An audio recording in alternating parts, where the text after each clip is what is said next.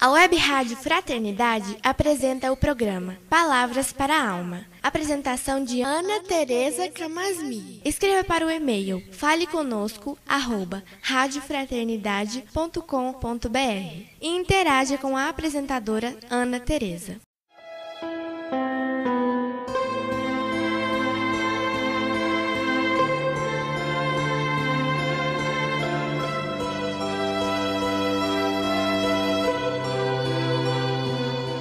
Olá, amigos da Web Rádio Fraternidade.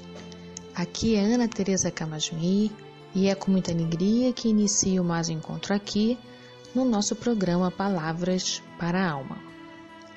Hoje vamos conversar sobre o julgamento, que é algo tão comum em nossos relacionamentos com os outros, tanto quanto conosco mesmos. Quando Jesus nos diz: Não julgueis para não serdes julgados, isso está em Mateus, capítulo 7, versículo 1. Ele se refere ao cuidado que precisamos ter com o impulso de julgar, pois este impulso abre portas de mão dupla. Seríamos nós isentos da possibilidade de sermos julgados por alguém? E mesmo que não fôssemos, diante do julgamento, teríamos nós a certeza de que nenhuma falha reside em nossas almas? Pois aquilo que para o outro é reprovável, para nós pode não ser, e vice-versa. Ou seja, por mais bem intencionados que sejamos, existe sempre a possibilidade de alguém não considerar nossa ação da mesma maneira que nós. E mais, Jesus alerta para o fato de que a medida do julgamento que utilizarmos será a mesma medida que retorna para o nosso campo de ação. E estas palavras de Jesus não são ameaças, embora possam sugerir isso.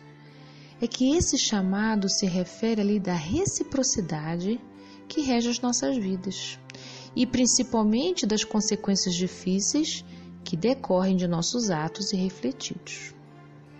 Refere-se à nossa ilusão de invulnerabilidade que adquirimos quando nos consideramos detentores da verdade é quando nos fixamos em determinadas perspectivas como se fossem únicas e, consequentemente, quando as tomamos como sendo de valor absoluto e universal. Julgamento é assunto de nossas almas, porque muitas vezes nos impedimos de dar um passo novo em nossas vidas porque temos medo do julgamento alheio. Outras vezes, o nosso julgamento próprio é tão rígido que nem nos permitirmos ser aprendizes em nossas vidas, esperando de nós mesmos só agir quando não houver a possibilidade de errar, como se pudéssemos já termos nascido prontos. Em outros instantes, somos nós os juízes dos outros, em que acusamos todos aqueles que não se comportam conforme os nossos critérios. Então, Olhando para o que há em comum nessas circunstâncias de julgamento que eu citei, podemos perceber que está presente em todas elas a necessidade de atender expectativas nossas, sejam elas expectativas próprias ou advindas dos outros.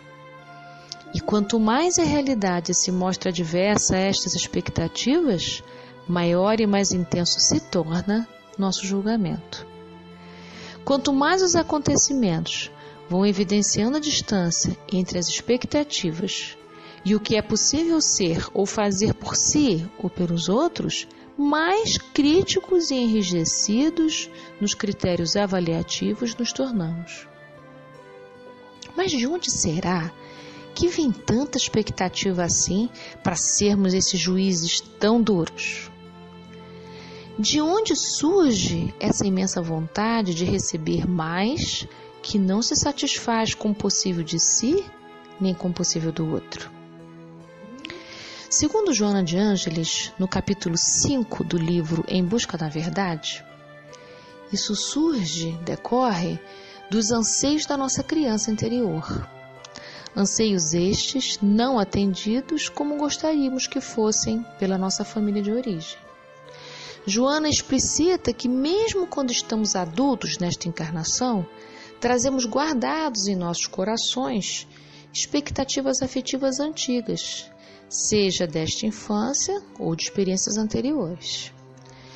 Somos espíritos em processo de crescimento, ou seja, nada em nossas almas já se encontra completo nem inteiro, onde nada necessitaria de ajustes.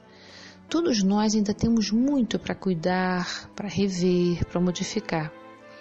Porém, como as necessidades não atendidas continuam presentes, nós podemos ainda desejar que os outros venham cuidar delas em nosso lugar, como se ainda fôssemos crianças. Então, é deste lugar de precariedade que lançamos nosso olhar para nós e para os outros, e aí viramos juízes, né? No desejo de que os vazios afetivos sejam preenchidos da maneira que a gente idealizou. E mais, nós queríamos que alguém especificamente fizesse isso. Por tudo isso, é que o julgamento, embora não seja desejável quando é parcial, por outro lado pode indicar uma coisa muito importante, que é evidenciar para nós quais são as nossas necessidades afetivas que ainda não estão sendo atendidas. É que mostrar as nossas necessidades para os outros, ou às vezes para a gente mesmo, né, nos torna tão vulneráveis que fechamos os olhos para elas e fixamos nosso olhar para os culpados que elegemos por elas não serem atendidas a contento. Aprisionados no julgamento, não conseguimos nem perceber o que a gente tanto queria e não pudemos receber. E mais ainda, talvez mais importante, nós nem desconfiamos que agora somos nós que podemos nos oferecer.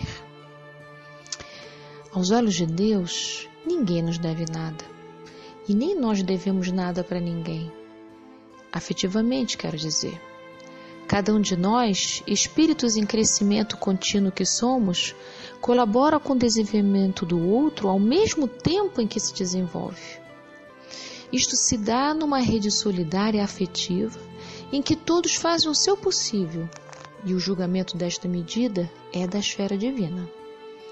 Manter-se juiz nas relações, seja consigo, seja com os outros, é escolher abster-se de agir e refugiar-se na precariedade alheia, como se precários não fôssemos. Estacionados no julgamento que tanto nos exaure, faz com que não olhemos as flores que já estão nascendo das nossas semeaduras e que tanto podem perfumar nossas vidas. Abrir mão das cobranças é libertar nossas almas para o futuro. O passado, então, precisa ser visto como raízes que sustentam nossas ações presentes e futuras jamais como espaço de julgamento que gera lamentação. Estas podem ser uma boa desculpa para a gente não cuidar do que é a nossa tarefa nessa existência. Para a providência divina não há privilégio para ninguém, porque estamos todos sob a guarda da lei da igualdade. Todos somos irmãos, todos somos filhos de Deus. E para o nosso Pai não existem preferidos. O que existe são criaturas em aprendizado. Portanto, ninguém está encarnado aqui com vantagem sobre ninguém. Cada um de nós está experienciando o que é necessário para o seu desenvolvimento espiritual. Bem, então por onde começar, né? Com um bom exercício de compaixão. Ter compaixão por si mesmo e pelos outros é um passo inicial de extrema importância, porque a compaixão dissolve orgulho. E todos nós sabemos que quando estamos imbuídos do lugar de jogadores, nosso orgulho aumenta assustadoramente, nos afastando da nossa essência divina. Então vamos ver. Todas as vezes que aparecer a vontade de julgar os outros, ou até você mesmo, a pergunta é: qual é a minha necessidade que não está sendo atendida? O que é que eu quero mais do que me é oferecido? Feito isso, a vontade de julgar já diminui bastante.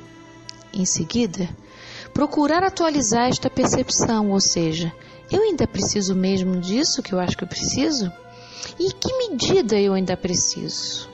Muito, pouco, mais ou menos, todo dia, toda hora, enfim. E por último, o que é que eu posso fazer por mim para cuidar desta necessidade que eu percebo que ainda está me faltando? Há alguém que eu posso pedir ajuda para me ajudar a cuidar disso? Se pudermos exercitar isto quando a vontade de julgar surgir, vamos descobrir algo simples, mas muito especial. Tudo o que mais queremos nessa vida é somente amar e sermos amados. Simples assim. Então, basta fixar nosso olhar nos olhos límpidos de Jesus e lembrar que há nele uma profunda compaixão pelas nossas pequenezas, como também há uma fé incrível na nossa grandeza, pois ele afirmou com muita propriedade: Vós podeis fazer isto e muito mais. Então, amigos, que todas as nossas necessidades agora possam ser cuidados por cada um de nós. Boa semana e até a nossa próxima conversa semana que vem.